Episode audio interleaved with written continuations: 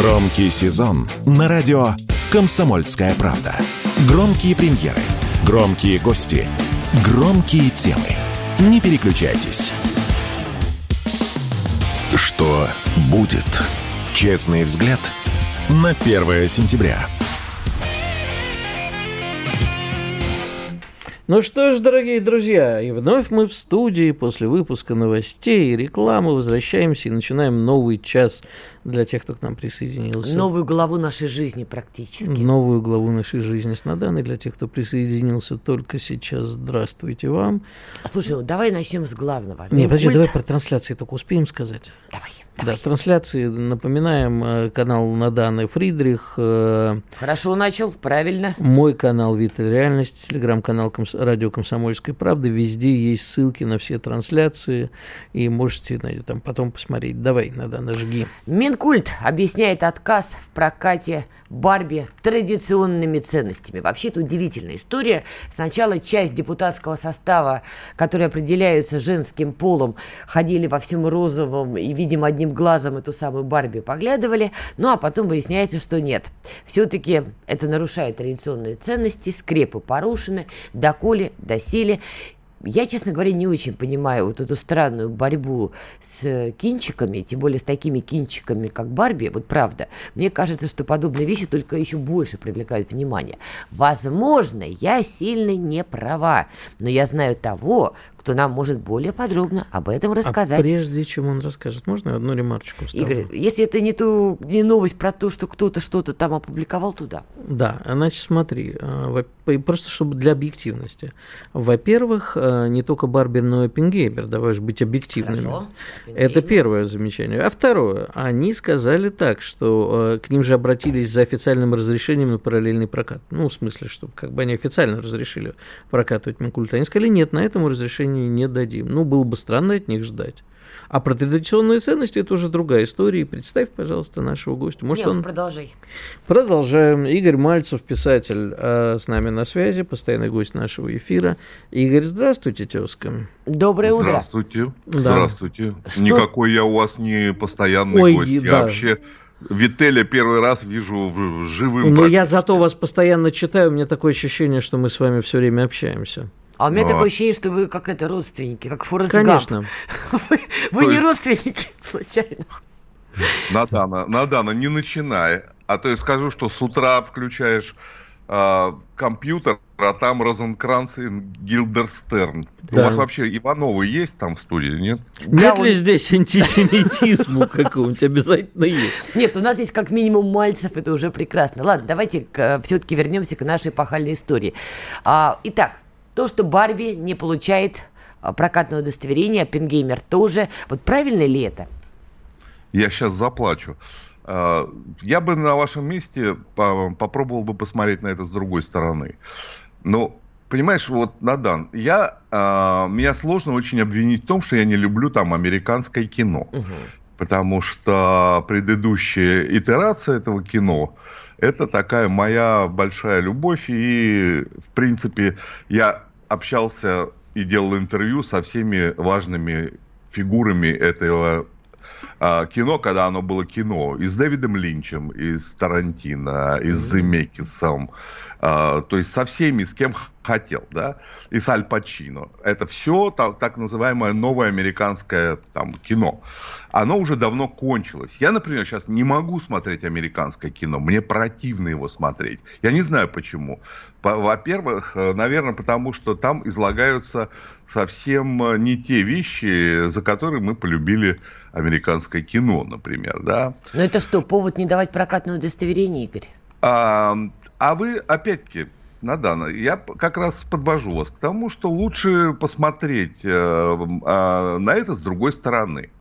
Я думаю, что это глубоко связано с тем, что э, сети прокатные э, доблестно, э, нарочно, цинично и подло провалили прокат прекрасного фильма «Свидетель».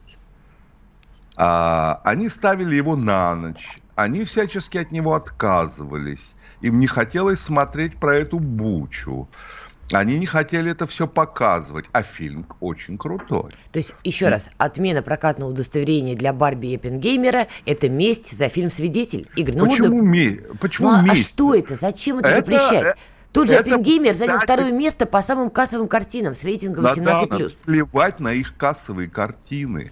Что ты, что ты с этим Оппенгеймером? Это что, дедушка твой Оппенгеймер? Слушайте, я просто не очень понимаю, как мы попали в реальность, а вот нам оно не надо. Да дайте вы прокатное удостоверение. Если эти фильмы ничего не стоят, они провалятся в прокате, на них никто не пойдет. Надана, я Зачем тебе, вот говорю, я такие тебе приколы? говорю, надо, надо воспитать этих, а, хотел сказать, а, в общем, прокатчиков. Я думаю, что это чисто воспитательный момент. Потому а что они совком, простите, в худшем понимании не отдают? Вот в данной Вы- ситуации прям в худшем проявлении. Да в прекрасном проявлении. Не хотите прокатывать то, что нужно прокатывать? Получите сейчас. А я могу тут еще вмешаться. Тут есть же простой, Игорь абсолютно прав, простая разгадка. Дело в том, что американские фильмы мы прокатываем нелегально, и прокатчику остается 100%. Так. А э, наши фильмы мы прокатываем легально и отдаем отчисления и так далее. Так что прокатчику выгоднее?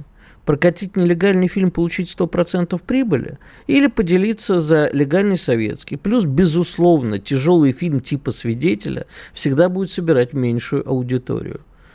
Не надо А путать... с ним ин- надо еще работать. Еще надо работать, его надо, ну, слово рекламировать тут неподходящее, но тут Почему? Нет, это очень подходящее, потому что дол- должны быть, э, должны быть там внутри э, есть набор типовых э, как бы кино- кинематографических индустриальных приемов э, по раскрутке фильма. Внутренняя реклама, наружная реклама, там, не знаю, что угодно, хоть картонки вырезанные. Есть такое, все мероприятия, и это есть реклам, э, именно рекламные мероприятия. Никто не спорит, что фильм «Свидетель», конечно, надо было максимально продвигать, максимально привлекать внимание к этой картине, никто не спорит. Я все равно не вижу связи и не могу понять своим старческим мозгом 36 лет, какая связь между тем, что мы сами не смогли продвинуть картину «Свидетель», не знаю, там, заставить прокатчиков, заставить людей, чтобы они хотели этот фильм, и запретом на фильм про какую-то там Барби. Какая между этим вообще может быть связь? И не роем ли мы сами себе тут странненькую, ну не могилу, но какую-то ямочку, как э, в свое время на дачных участках на заднем дворе? А вот, Игорь, можно я вмешаюсь, наверное, вам вопрос задам? Сам, сам выскажу, наверное, свою теорию. Не знаю, вы, наверное, со мной согласитесь, как мы примерно представители одного поколения. Все-таки на данном моложе. Вот если нам бы с вами в конце 80-х годов кто-то сказал, что мы будем с вами выступать за запрет американского кино, мы бы, наверное, плюнули этому человеку в рожу, правда? А, ну, и в 90-х, И в 90-х, да. Значит, следующий тезис. А, Нам тогда казалось смешным и отвратительным, когда нам говорили, кто-то говорил, а вот Голливуд это ваш, это все вот он повесточку тянет американскую, развращает советскую молодежь. Нам это было тоже отвратительно, да, Игорь, когда мы такое слышали? А, ну, примерно, да. А вот я вот когда в свое время э, поехал жить в Америку, я убедился, что все, что практически, что наши говорили а, комментаторы политические, оказалось правдой. И выяснилось, что и Голливуд, в общем, тащил повесточку. Поэтому мы сейчас находимся между молотом и наковальней. С одной стороны, Надана абсолютно права. Нам не хочется, чтобы нам запрещали. Мы считаем, что люди сами разберутся, что им смотреть, что нет. А с другой просто. стороны, с другой стороны, это теперь фильмы врага. Игорь, что значит... Стоп. Что такое фильмы врага? Где вы слышали от официальных властей, что мы воюем с Соединенными Штатами Америки, что теперь прокат голливудских фильмов приравнивается к прокату фильмов Третьего Рейха или что-то подобное. Как фильм «Оппенгеймер» в принципе может навредить нам? Думаю, что почему? никак. Конкретно так зачем этот его фильм. запрещать-то? Я против запретов, но я и против того, что прокатчики ведут себя именно так. Еще раз, давайте, Давай Игоря давайте спросим, разделять. у нас есть Одно гость. дело работа с прокатчиками, которая, безусловно, нужна. Другое дело самим себе запрещать фильм, который уже побеждает, это я говорила, рекорды по кассовым сборам. Игорь Мальцев, пожалуйста. Ну, ты знаешь, Надан, а, я вообще-то был удивлен тем, а, сколько денег было вбухано в раскрутку именно этой пары, э, э, э, этот самый Барби Оппе- Оппенгейм, мер, да? А, э, Потому что невозможно было открыть компьютер, чтобы не натолкнуться на очередной опус про именно эти два фильма. Уже со всех сторон нам тыкали этими двумя фильмами. Но опять я возвращаюсь к вопросу про Оппенгеймера, да. А, у нас не про Сахарова еще фильма нет, не про других создателей. Еще раз, это наша проблема. И, и вот это тоже наша проблема. Сколько можно промывать русским мозги? Как Кристофер Нолан промывает русские мозги, если русские сами не хотят снять фильм про Сахарова? Игорь, это странный разговор, я мог. Почему? Нет, ну хорошо. Хорошо, а тебе самой не противно смотреть американское кино? Конечно нет. Слушай, ну я и пока не собираюсь баллотироваться никуда. Вот когда начну, тогда ту буду кричать. Мне противно смотреть даже на карту. Вот в этом направлении. Да ну, конечно, нет. нет. Ты посма- посмотри хоть один сериал. Это невозможно смотреть. Ну почему? У нас есть прекрасные сериалы. Нет, он имеет в виду западные. А, западные? Я говорю, посмотри сейчас американский любой сериал. Это такой, э, такая халтура чудовищная. В чем халтура? В чем халтура? Это очень, это очень плохо. Это по сценарию плохо. Это по режиссуре плохо. А у нас блестящие идут сериалы. Нет, спокойно. Ты опять-таки не путай. Причем здесь сериалы? Я русские сериалы тоже не смотрю, у меня жена смотрит. А, понимаешь, в это не наказания? Смотреть.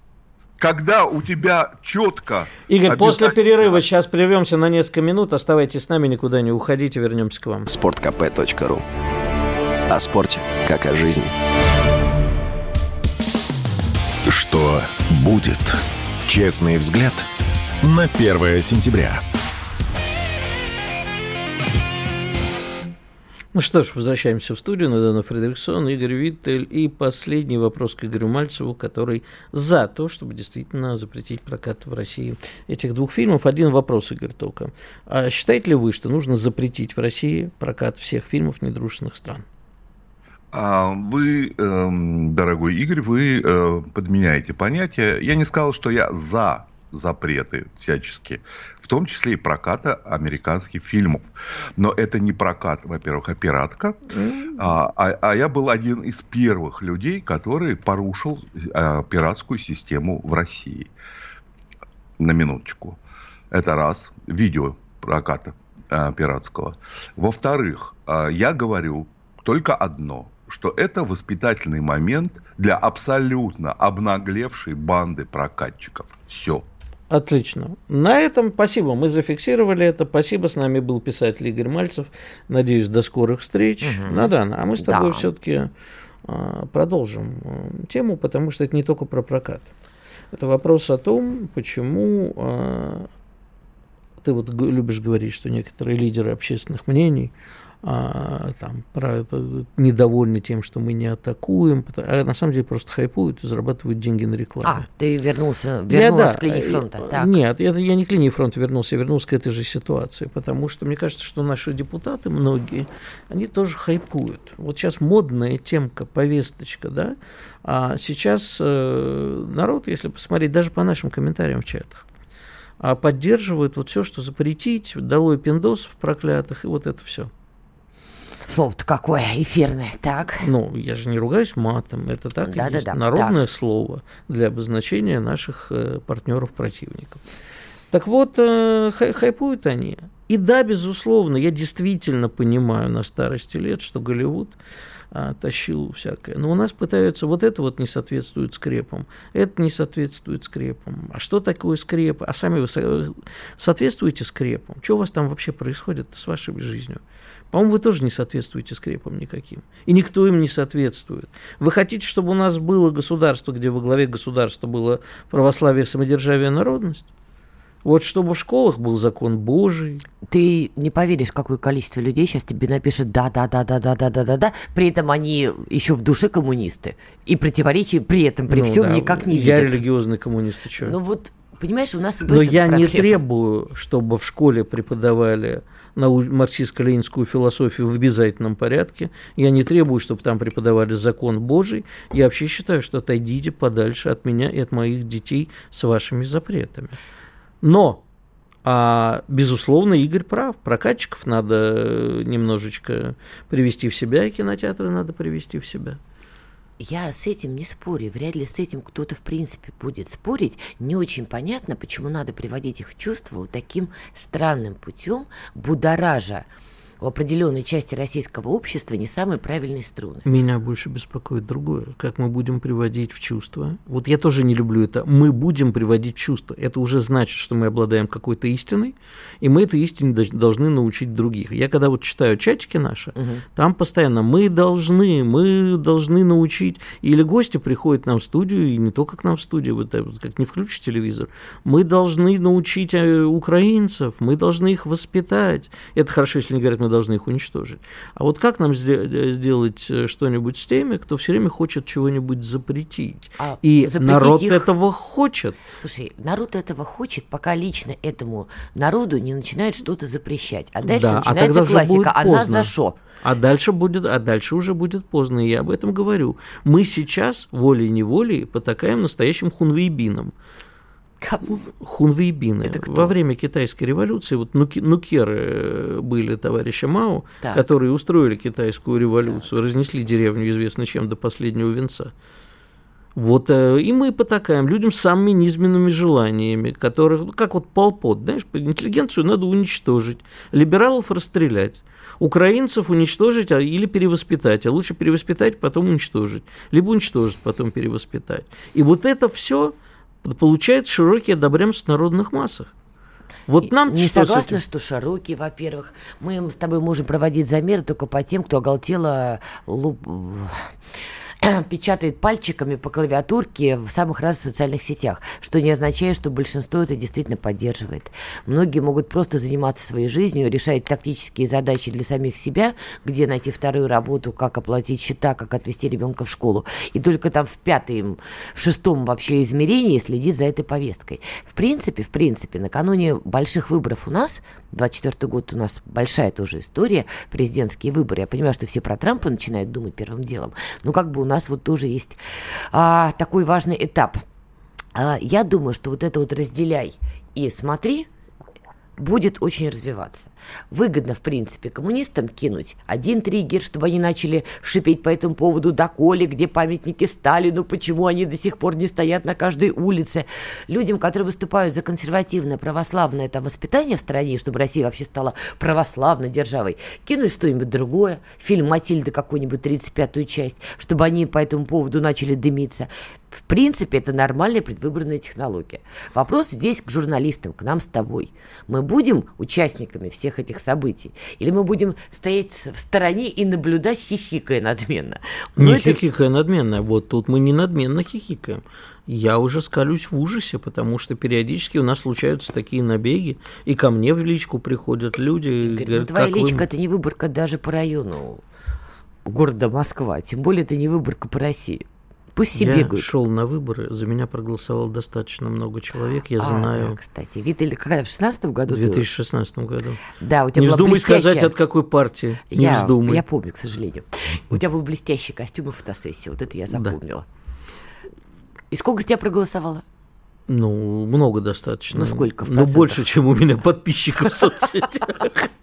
Ну, тогда попроси их, пусть они придут в комментарии и начнут сеять добрые вечные... Некоторые иноагенты до сих пор вопят, что я их не пустил в Госдуму. Я там... Лично лег на порог и сказал, не да. пущу. Так вот, действительно, вопрос, что мы со всем этим будем делать, потому что это становится не только глазом народным, но и государственной повесточкой. Ты знаешь, как показывает недавняя практика, те, кто действительно лезут, э, скажем так, на рожон, вдруг выясняется, что они сами не очень чисты перед законом. Конечно. И вообще у буквы закона на каждого найдутся чернила. Обязательно. Поэтому я думаю, что вот пока это разделение будет соответствовать общеполитической палитре и дискуссии, и люди там просто будут обмениваться мнениями где-то где громко, где-то тише, всех все будет устраивать. Как, то, как только кто-то попытается залезть на баррикады с криком «Доколе! Досели! Где моя колбаса, очки, я тут власть?», в этот момент буквы закона по морде и получит. Собственно... Ну, я тебе на это отвечу так. Очень многие говорят, когда вот в России сменятся элиты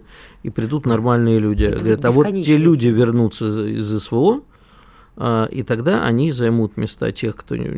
Кто? Штурмовые отряды пойдут в Госдуму? Тем не менее, ты, ты зря смеешься. Я не смеюсь, я задаю этот вопрос на полном серьезе. Я тебе отвечаю, даже в этих выборах будут принимать люди, которые уже вернулись из СВО, я которые у нас это. в сентябре. Я не про это, смотри. В зоне СВО находятся разные люди. Есть да. профессиональные военные, есть добровольцы. Человек мог в жизни быть кем угодно. Музыкантом, политиком, программистом, но он решил стать добровольцем, взял оружие. Когда мы говорим, что участники СВО СВО заходит в политику, мне бы очень хотелось, чтобы мы конкретно разбирали, кто заходит. Потому что одно дело Захар Прилепин, например, да, известный писатель, публицист, который имеет прямое отношение к событиям в Донбассе. И до СВО, и во время СВО, и так далее. Другое дело, отдельно взятый штурмовик, прекрасный штурмовик, который там проливал кровь, получал ранения, абсолютный герой. Но он не писатель, не публицист, не математик, не политик вообще не имеющий отношения к этой сфере и не имеющий даже таланта и даже тяготения к этой сфере. Вопрос, надо ли его хватать и говорить, а вот теперь, дружок, ты наше знамя, ты наше будущее, иди-ка в Госдуму. А еще журналистов или поэтов, которые хайпанули. Я к чему говорю? То есть, когда мы начинаем вот эту браваду герои СВО должны становиться политической элитой, звучит красиво. Хотелось бы конкретики. Я, Я не считаю, что отдельно согласен. взятый штурмовик должен быть в Госдуме, если, если у него нет таланта к этому. Вот я именно об этом тебе и говорю, что на самом деле эти люди придут, те, кто придут, они все равно придут с настроением таким скрепным патриотизм, всех гнать и так далее. Я не уверена, что всех гнать. Опять же, выезжая за ленточку, общаясь с этими людьми, ты понимаешь, там люди разные. Есть люди радикально настроенные, которые кричат всех либералов вешать там на ближайшем кирпиче, потому что они предатели. А есть те, кто говорит, да мне плевать, что они там думают. У меня есть тактические задачи, я их решаю, там разберемся. Вот. А между прочим, на этот глаз народа у нас тут пошел. Если не запрещать и не полоть, то вырастет сорняк типа ЛГБТ. Вот, вот мне очень нравятся вот эти метафоры про сорняки. Как, какая глубокая философская мысль. Так. А лю... я не понимаю, почему люди у нас, видимо, как-то в стране боятся ныне запрещенного. А вот, кстати, еще хорошо нам пишут, что Госдума переварит любого инакомыслящего против системы, лает, что против ветра известно что. Сейчас не вопрос, вот опять, сейчас не вопрос, что кто-то против кого-то, господи, боже мой. Сейчас вопрос, в принципе, пересмотра состава а, депутатов и политиков в России. Да. Мы действительно в свое время напарывались, когда гламур затаскивали в политику. Я понимаю, почему это делалось, но это было не очень правильно, как мы сегодня понимаем. Да и сейчас его затащили. Не хотелось бы повторять эту ошибку, только поменять гламур на, безусловно, героев СВО. Но еще раз, нету таланта к политике, так и не надо. Есть другой разговор. Чтобы вот опять не было вот этого огульничества. Все в Госдуму. Сначала все на фронт, а оттуда все в Госдуму. Вот я этого не хочу. Я с тобой согласен. Ну, давай уже теперь после выпуска новостей и рекламы, сейчас пока в большом перерыве поотвечаем нашим хейтерам и любителям нас. И вообще просто нашим слушателям. Или просто поговорим друг с другом, а то же нам не хватает времени в эфире. Короче, вернемся через несколько минут, продолжим. Радио «Комсомольская правда». Никаких фейков, только проверенная информация. Что будет? Честный взгляд на 1 сентября. Итак, мы продолжаем бодрить вас этим прекрасным осенним утром. С вами Игорь Виттель. И Натана Фридрихсон. Ну что, давайте подольем керосинчика. Тут действительно повод есть. В России резко поднялись внутренние цены на бензин и дизельное топливо, а в регионах образовался их дефицит. В принципе, новость действительно не из приятных. Стоимость бензина а, на Питерской международной товарно-сырьевой бирже седьмой день подряд бьет исторический рекорд. По итогам торгов четверга, значит, стоимость бензина 95-го с октановым числом превысила 74 тысячи рублей за тонну. Что? А есть же октановое я не, число. ожида... я не ожидал тебя услышать слова октановое число. Детка, я могу сказать еще и карбюратор. А, говори еще, говори. Но, по, Дмитрий Владимирович Лютягин, независимый эксперт нефтегазовой отрасли, с нами на связи. Здравствуйте, а, Дмитрий, доброе утро. Да. Доброе утро. Дмитрий, ну расскажите нам, что за бардак-то происходит? Ведь вроде как нефть у нас есть своя, и все у нас свое. И даже сейчас за границу меньше поставляем вроде как, а на внутреннем рынке вот такое вот. Вы знаете, основная на самом деле сложность или проблема это то налоговое законодательство, в котором мы с вами работаем и работают наши нефтяники. А именно есть такая вот пресловутая штука, как э, экспортный нетбэк. Это, грубо говоря, когда ты можешь продать как внутри России свой продукт, так и вывести его на внешний рынок. Вот как раз нефтяники, имея возможность и на внешний рынок продавать, так как топливо в принципе можно туда э, транспортировать, а не логистику наладили, и внутри России, они, естественно, смотрят, чтобы цена примерно была одинаковая. И вот законодательство наше российское – путем установления экспортных пошлин как раз компенсирует вот эти высокие э, международные цены и, грубо говоря, там сокращает э, цену для внутреннего рынка. Соответственно, кто компенсирует нефтяникам вот эту вот э, более низкую цену на внутреннем рынке относительно внешней? Естественно, там государство через механизм демпфера – и вот э, если вы там, тоже наверняка следили, было много размышлений о том, что за нехватки и дефицита бюджета Минфин предлагает сократить э, наполовину тот э, демпер или те как субсидии, да, которые раньше нефтяники получали, продавая это там, топливо на российском рынке дешевле, чем то, что можно увидеть на Западе. Ровно в половину. В половину. И это, на мой взгляд, является корневой вот именно историей, которая сегодня влияет на рост э, котировок, во-первых, на оптовом рынке, это в первую очередь как раз-таки вот, э, ну, прямой показатель того, что нефтяники вот в ожидании того, что этот демпфер в сентябре сократится, начинают потихоньку там подтягивать цены к, к верху.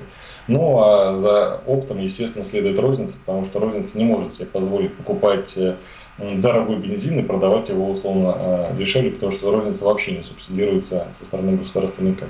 Ну, то есть капитализм, э, он себя проявляет, и как бы все, естественно, хотят заработать побольше, ну, либо хотя бы урезать свои потери. Но вопрос-то, а что государство хочет? Вот у нас есть в истории такой прекрасный пример, к сожалению, закончившийся очень плохо, это Ливия времен Муаммара Каддафи. Вообще с бесплатным бензином. А, так вот, вопрос, а что государство хочет? Чтобы население был дешевый бензин, население кланялось ноги государству. Либо чтобы у государства был э, больше налогов, сборов э, с нефтяников, и никого не собирается нефтяников урезонивать.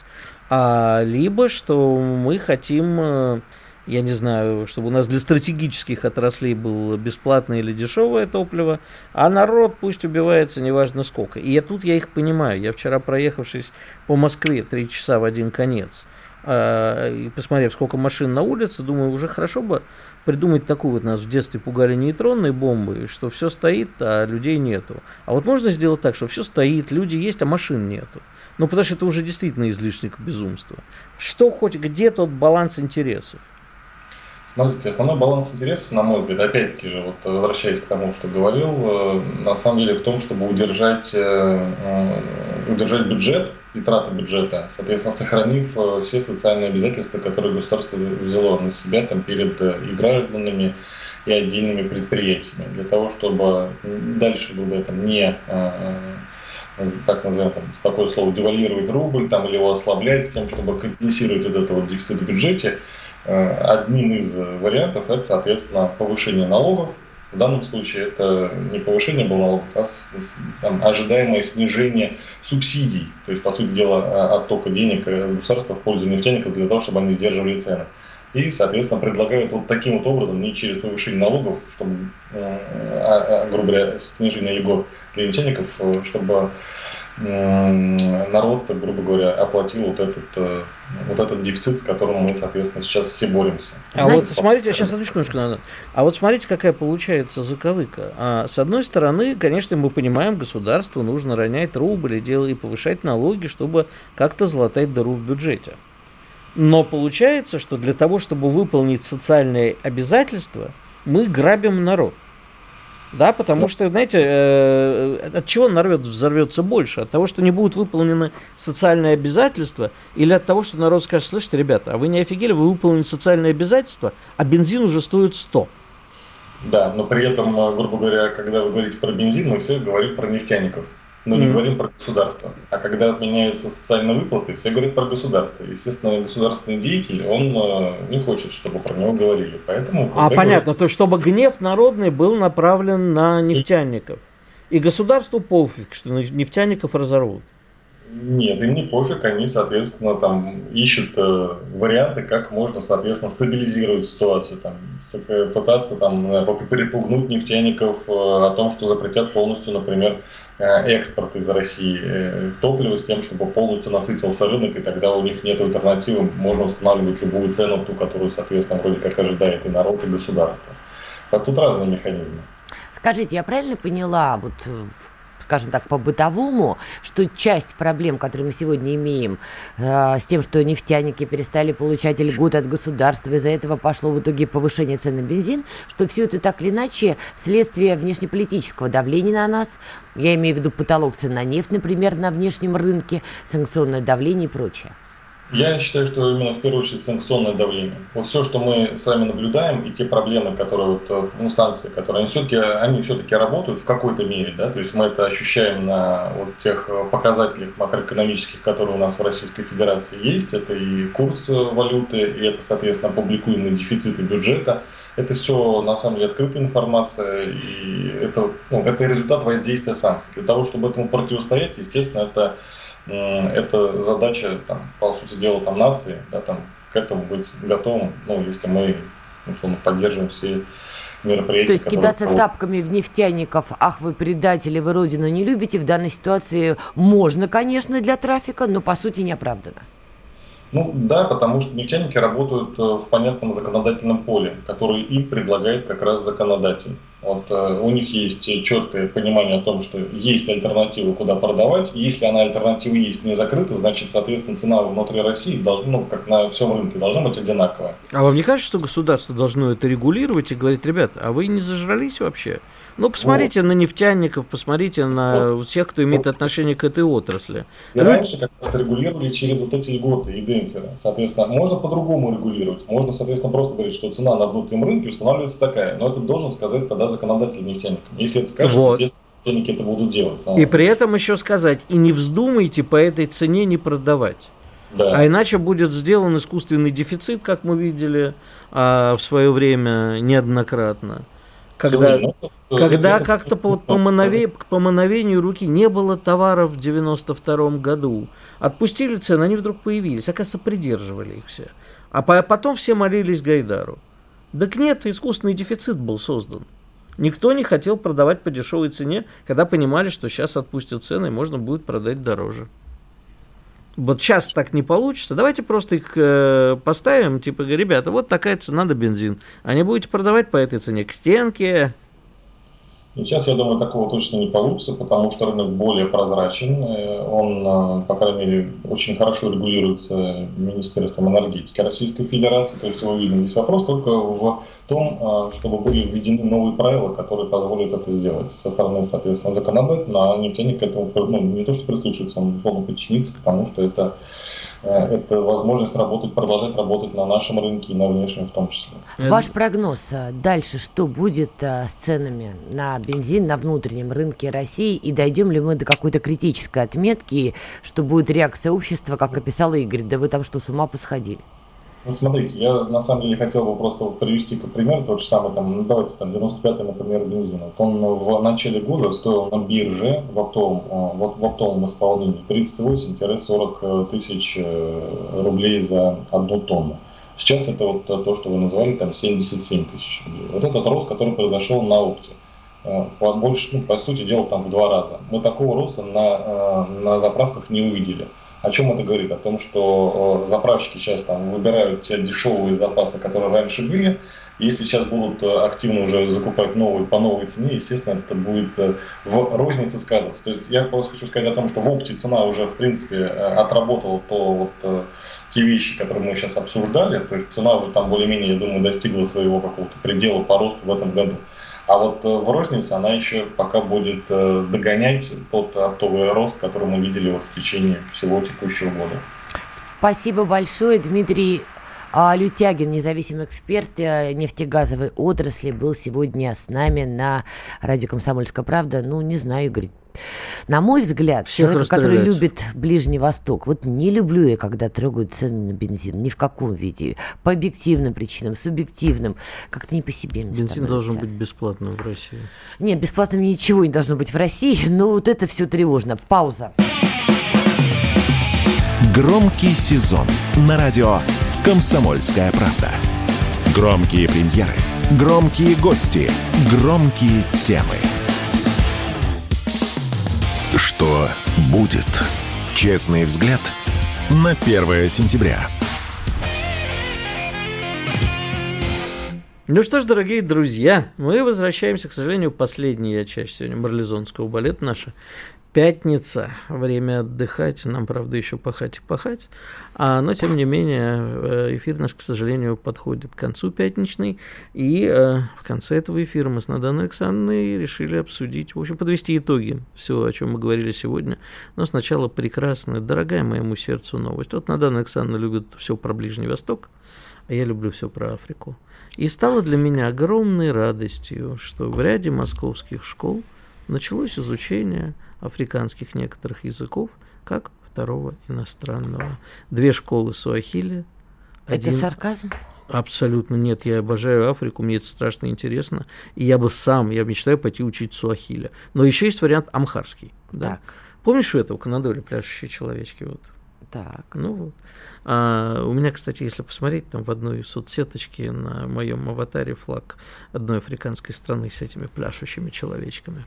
А, слушай, я считаю, что прекрасная инициатива на самом деле, потому что мы, наконец, это же не Абизон, но мы а, возвращаемся к тому, что мы становимся, а, ну, как вчера у нас говорилось в эфире, хочешь быть великой державой, ты должен присутствовать везде. Раз ты должен присутствовать везде, должны быть специалисты. А у нас, к сожалению, а, по дипломатической истории, в общем-то, последние годы было не так, чтобы появлялись новые яркие звезды. И нельзя же все время э, вспоминать наших старых грандов. Поэтому я за то, чтобы новое поколение имело возможность, не обязанность, а возможность учить все, что им хочется. И китайский, и африканский, и мандарин, и амхарский, и любой. Знаешь, вот только один есть язык в Африке, который я бы не стал учить. У них там есть язык, который, я забыл вдруг, как он называется, но он весь состоит из цокания. У них такой... Или в Южной... Да, и в Африке есть, и в Южной Америке, по-моему, у некоторых племен такое еще есть. Они все время так... Представляешь, как у них радиоэфиры звучат? Если были, да, вот так. Доброе дорогие товарищи. Давай так проведем оставшиеся 10 минут. Подсокаем языком. Интересно, что мы с тобой надсокаем при этом, при всем. Поэтому я, ты знаешь... Есть, кстати, еще хорошая новость. Вот, ты знаешь, безработица в России опустилась на минимум. Можно ну, да, откатиться вот к этой всей истории?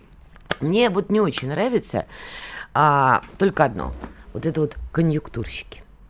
Вот не прошел бы форум Россия-Африка – мне кажется, никому бы эта очевидная мысль в голову не пришла. Что мешало раньше дать школьникам возможность? Друзья, пожалуйста, если хотите, вы можете еще в школе выбрать тот или иной африканский язык для изучения, если кто-то хочет. Не хотите в общеобразовательных такое предлагать, что в общем отчасти логично, наверное, мы столько педагогов на данном этапе не найдем, носителей языка, ну хотя бы в каких-то отдельных там частных школах. Но этого не было. Все засуетились и забегали только после того, как с третьего раза, даже не с первого, а с третьего раза, вдруг заметили, что взор Кремля и Владимира Владимировича устремился в сторону Африки. А до этого как-то вот не замечали. И давай, значит, вот это вот скакать, все, мы в школах будем учить африканские языки. Нет, еще раз, сама по себе идея может быть и неплохая. Я не понимаю, почему это надо делать вот так вот оперативно, вот так вот на скаку, это раз. Во-вторых, я не очень понимаю, почему при этом, при всем, мы начинаем а, притеснять изучение английского языка. Все понимаю. Американцы злые. Обама сволочь. Байден так вообще спит вместе с кроликом своим вымышленным. Все понимаю. Но нравится кому-то или нет, английский язык до сих пор язык международного общения. Это может быть хорошо, это может быть плохо, это может быть неприятно, но это факт. Зачем учат китайский язык, я тоже понимаю. Как и я училась на втором курсе, это еще были годы, когда Европа, Запад, все мы были, что называется, одной большой семьей, еще не было даже мюнхенской речи Путина. Так вот, у меня часть моих одногруппников пошли учить именно китайский. И вот на квадратные глаза меня, там, некоторых других ребят, кто там бегал по Франции, кричал «Я здесь багет», они отвечали с ухмылкой «Ну, подождите, я хочу знать язык, на котором будут говорить мои внуки». Это была шутка. Но как бы почему китайский сегодня надо учить, мы тоже понимаем. Потому что действительно это будущий, видимо, региональный экономический гегемон. Зачем на данном этапе школьникам учить отдельные языки Африки, я не очень понимаю. Скажи, пожалуйста, ты в преферанс играешь? Ну, когда-то давно пульт ну, расписан. То есть ты знаешь такой мизер, да? Да. Ну вот, знаешь, был такой анекдот, когда в Одессе три преферансиста, один из них э, играет мизер, получает 7 взяток на паровозиком, и от огорчения умирает. И вот дадут два оставшихся за его группу, и говорят, ну вот если бы мы пошли не в пику, а в черву, Угу. Он бы взял 9. Он говорит, да ничего, и так неплохо получилось. Так. У них и так неплохо получалось. Не было бы нужды смотреть, пока мы дружили якобы со всем миром или думали, что дружим. Не было нужды смотреть на Африку. Вопрос не конъюнктура. Незачем было. А сейчас даже не, не, не потому, что стало модным после саммита Россия-Африка. Именно так. А именно а Россия-Африка саммит прошел потому, что мы обратили взгляд на Африку. И нет бы порадоваться, что хрен с ним, как было раньше, и что это конъюнктурно. Но, слава богу, появилась такая возможность. Давай порадуемся за Чему это. радоваться? Слушай, давай так. У меня детей нет, окей, но ты родитель. Это да. как бы мы все знаем, это публичная информация. Вот у тебя стоит выбор – отправить ребенка на углубленное изучение китайского или английского, или отправить его учить один из африканских языков. Пусть сам выбирает. Допустим, ребенок приходит к тебе и в какой-то веке говорит, вот пап, нужен совет. Вот не могу понять. Вот давай положа руку на сердце или что там у тебя вместо него. Что ты, Спасибо, дорогая. Что ты посоветуешь собственному ребенку? Учи английский, китайский или трать время на изучение африканского языка? А чего ребенок хочет, зависит. Еще раз, Игорь. Ребенок спрашивает, например, совет ну, я бы ничего не имел против изучения африканского языка, но если поставить в лоб ну так, не все мои дети способны изучить китайский, мне кажется. Это действительно сложный язык. А если я чувствую, что да, есть способность к языкам, конечно, скажу, да, дорогие детишки, учите и английский, и китайский. Но у меня дети так получилось, э, вторым языком там взяли, некоторые из них немецкий. Еще раз, второй, третий язык, я же не говорю, что это не надо делать. Я говорю, конечно, надо. Но ну, просто смотря правде в глаза, большинство родителей, которые принимают за своих детей на определенном этапе решения, что им давать, какую базу, не отправят их на африканские языки. Они их отправят на английский, на китайский, на немецкий, потому что увидят в этом какой-то прагматизм. А Они почему не отправят... про детей? А почему не про себя самого? Вот ты бы, тебе бы такой выбор предоставили. Вот если бы я, я бы была сейчас школьником... учить сейчас суахиля. Еще раз. Если бы я была школьницей, да. я пошла бы учить английский язык.